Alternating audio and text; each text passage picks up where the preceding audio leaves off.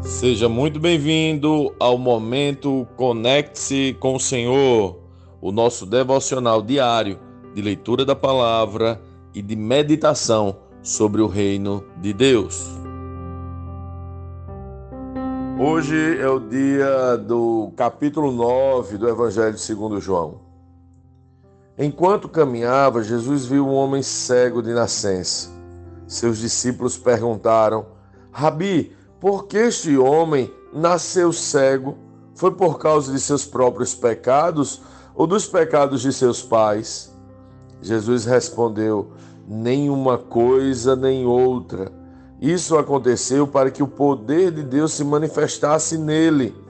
Devemos cumprir logo as tarefas que nos foram dadas por aquele que me enviou. A noite se aproxima, quando ninguém pode trabalhar. Mas enquanto estou aqui no mundo, eu sou a luz do mundo. Depois de dizer isso, Jesus cuspiu no chão, misturou a terra com saliva e aplicou-a nos olhos do cego. Em seguida disse: Vá lavar-se no tanque de Siloé, que significa enviado. O homem foi, lavou-se e voltou enxergando. Seus vizinhos e outros que o conheciam como mendigo começaram a perguntar: Não é este o homem que costumava ficar sentado pedindo esmolas? Alguns diziam que sim, e outros diziam: Não, apenas se parece com ele. O mendigo, porém, insistia: Sim, sou eu mesmo. Quem curou você? perguntaram eles. O que aconteceu?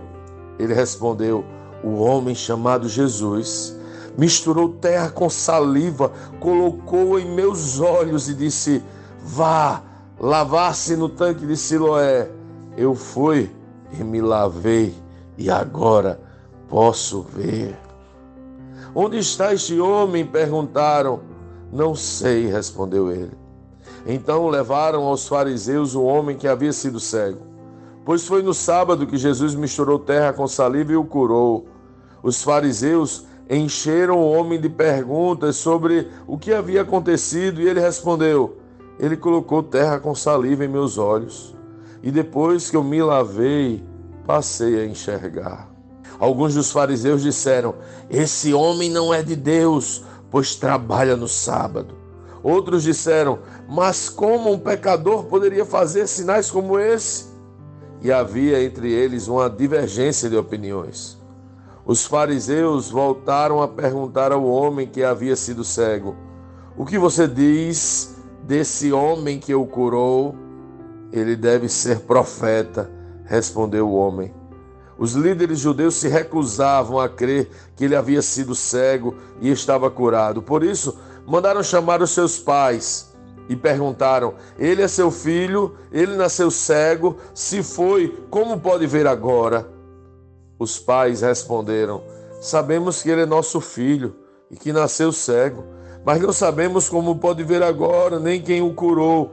Ele tem idade suficiente para falar por si mesmo. Perguntem a ele. Seus pais disseram isso por medo dos líderes judeus, pois estes haviam anunciado que, se alguém dissesse que Jesus era o Cristo, seria expulso da sinagoga. Por isso disseram: Ele tem idade suficiente Perguntem a ele. Então, pela segunda vez, chamaram o homem que havia sido cego e lhe disseram: Deus é quem deve receber glória por aquilo que aconteceu, pois sabemos que esse Jesus é pecador. Não sei se ele é pecador, respondeu o homem, mas uma coisa eu sei: eu era cego e agora vejo. Mas o que ele fez? perguntaram. Como ele o curou? Eu já lhes disse, exclamou o homem. Vocês não ouviram? Por que querem ouvir outra vez? Por acaso também querem se tornar discípulos dele? Então eles os insultaram e disseram: Você é discípulo dele, mas nós somos discípulos de Moisés. Sabemos que Deus falou a Moisés, mas nem sabemos de onde vem esse homem.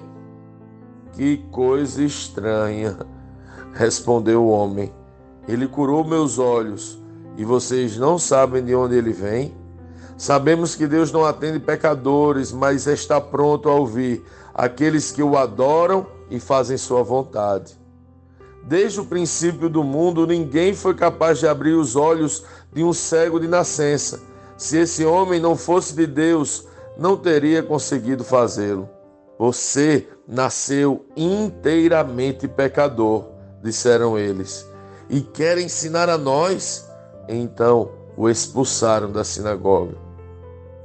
Quando Jesus soube do que havia acontecido, procurou o homem e lhe disse: Você crê no filho do homem? Quem é ele, Senhor? perguntou o homem. Eu quero crer nele. Jesus respondeu: Você o viu e ele está falando com você.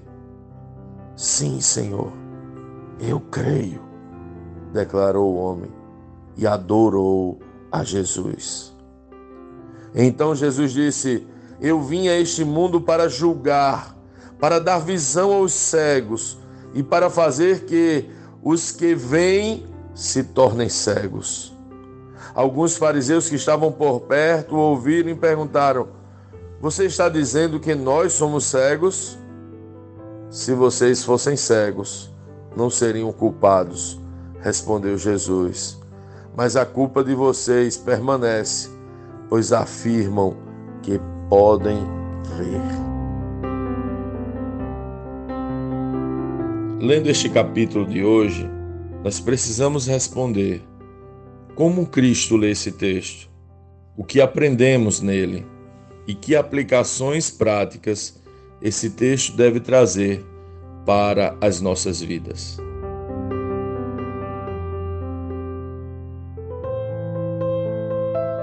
Definitivamente, Jesus não cabe na religião.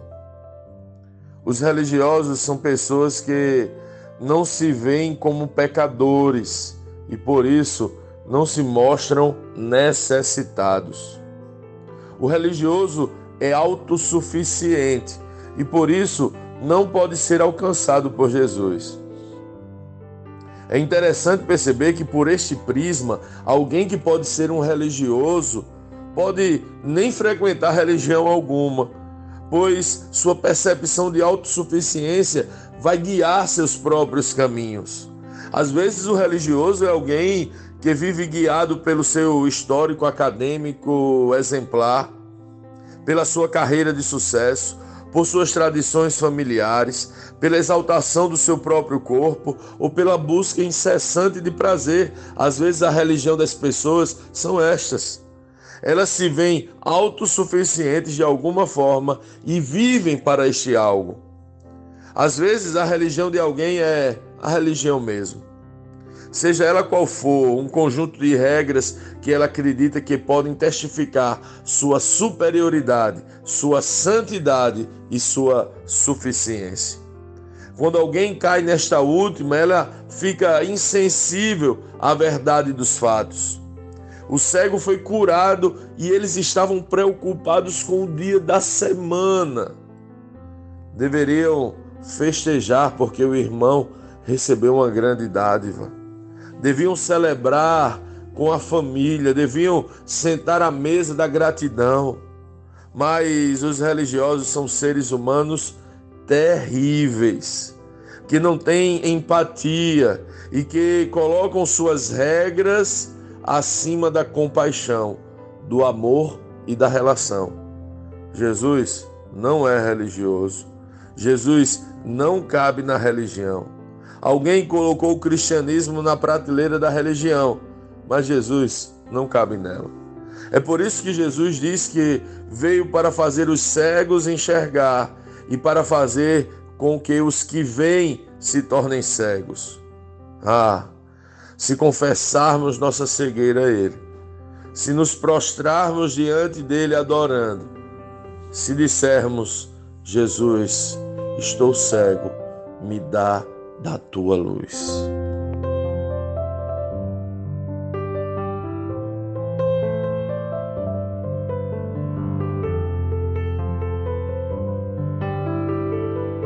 Sim, que bom ter você neste devocional e poder compartilhar o Evangelho Mas, como sempre dizemos, o texto de hoje o texto de cada dia tem muito mais para oferecer, muito mesmo.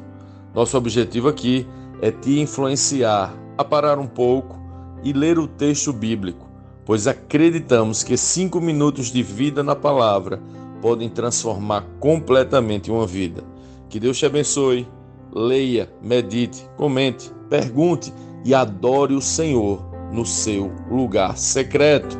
Conecte-se com o Senhor.